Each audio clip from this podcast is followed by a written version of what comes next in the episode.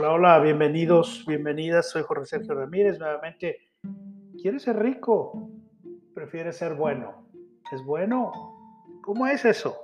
Bueno, ayer empezamos a hablar de la segunda ley estratosférica del éxito, la ley de la compensación. Vamos a recordar algo de José, el personaje principal de Dar para Recibir. José es llevado a conocer a Nicole, el joven una joven, inteligente directora general de una empresa de software para la educación. Durante su conversación inicial, José le pregunta si en las etapas tempranas del desarrollo de su empresa ella se preocupaba de que alguien le fuera a robar sus ideas. Nicole le respondió que esto nunca cruzó por su mente, pero que algo más la preocupaba le dijo, tenía miedo de que todo se saliera de control y de que me convirtiera realmente en alguien exitoso. Nicole le comentó esto a José. Me crearon con la creencia de que hay dos tipos de gente en el mundo. Hay la gente que se enriquece y la gente que hace el bien. Mi sistema decía que puede ser un tipo de gente o puede ser el otro. Puede ser el que te enriqueces o puede ser el que hace el bien. No puede ser ambos. La gente que era rica lo hacía tomando ventajas de los demás. La gente que en realidad se preocupaba por los demás y que ofrecía servicios, como policías, enfermeras, voluntarios, bomberos y por supuesto maestros, ellos eran los buenos en el mundo y ellos nunca podrían ser ricos. Sería una contradicción. Cuando menos me hicieron crecer con esa creencia, le dijo. Cuando José le preguntó, ¿qué pasó para cambiar su forma de pensar? Nicole le agregó, mire lo duro que trabajan mis compañeros.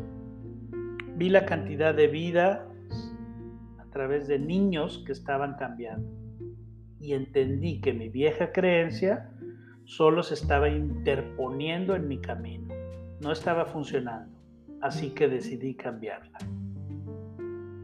¿Solo decidiste? le pregunta de nuevo José. Sí, lo decidí. Así es que, ¿puedes hacerlo así nada más? le vuelve a preguntar José.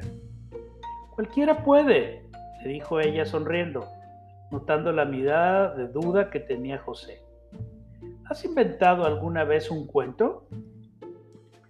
José miró alrededor de la sala de juegos y juntas, recordó sus días sin el kinder y se rió. Claro que sí, inventé muchos. Tu vida funciona de la misma manera, le dice ella. La inventas. Ser rico o ser pobre son historias que te cuentas y te las crees. Tú las inventas aquí adentro le dijo ella, tocándose la sien con el dedo. Lo demás es el resultado de lo que tú pusiste en tu mente. Fíjate bien, qué interesante en esta continuación que estamos dándole al personaje de la historia de dar para recibir. Aunque en este experimento de 90 días para la prosperidad nunca se ha tratado el dinero como tal, sería tonto pensar que no es un componente necesario de nuestra prosperidad en general. Podemos hacer más para apoyarnos y para apoyar a los que están a nuestro alrededor cuando tenemos un flujo abundante de dinero en nuestras vidas. Quizá suena sencillo, así de fácil, pues así es. La pobreza se puede eliminar con más riqueza, una extraordinaria conciencia acerca de la riqueza. Es una forma de acabar con ella. La ley de la compensación dice que nuestro ingreso está determinado por el número de personas que servimos y que también las servimos. Si encuentras la forma de impactar a millones de vidas, estás abierto a permitir que el dinero fluya en tu vida. Es muy, muy importante que tu ingreso se incremente en proporción directa con el número de vidas que tocas. Esto no significa que tu impacto te proporcionará felicidad. Sin embargo, si puedes encontrar la manera positiva de impactar a millones de personas y estás abierto a dejar que el dinero entre en tu vida, es muy probable que además de que el dinero fluya más grandemente, tu seguridad, tu paz mental, tu felicidad también se van a ir incrementando. ¿Notas la diferencia entre impacto y el impacto positivo?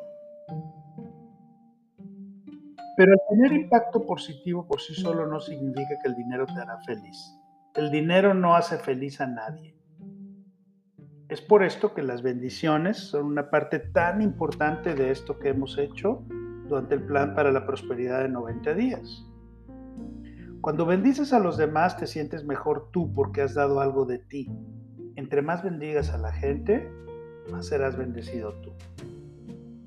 ¿Ya lo estás viendo? Entre mejor te sientas, te sientas feliz, y aunque el dinero no te hará feliz, va a fluir más fácilmente. Sí, esto es, fluirá hacia ti, a menos de que sientas rechazo hacia él. Sí, como Nicole historia que acabamos de leer. Tienes un miedo inicial al éxito.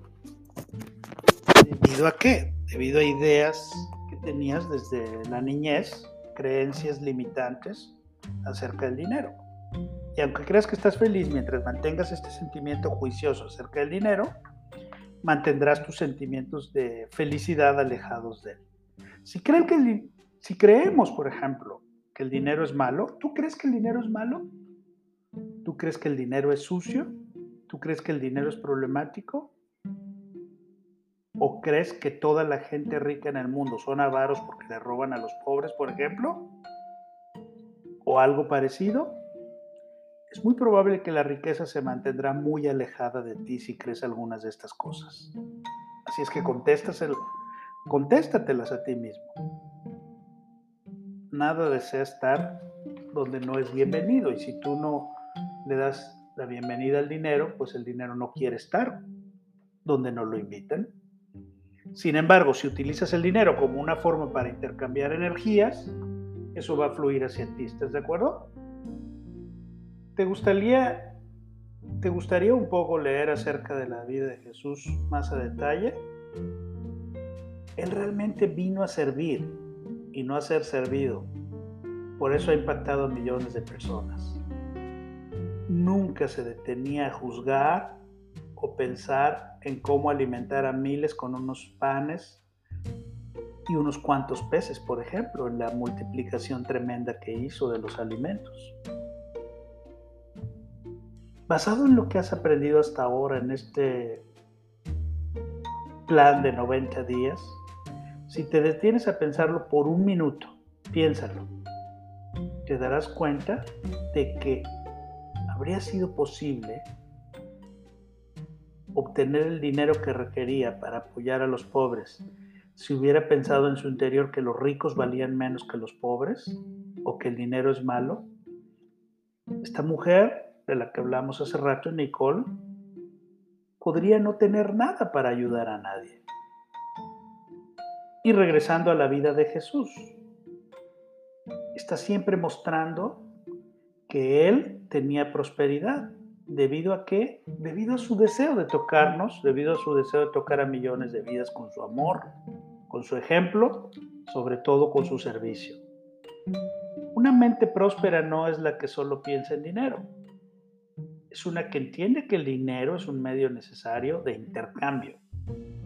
Los ricos no son ni mejores ni peores que cualquiera de nosotros.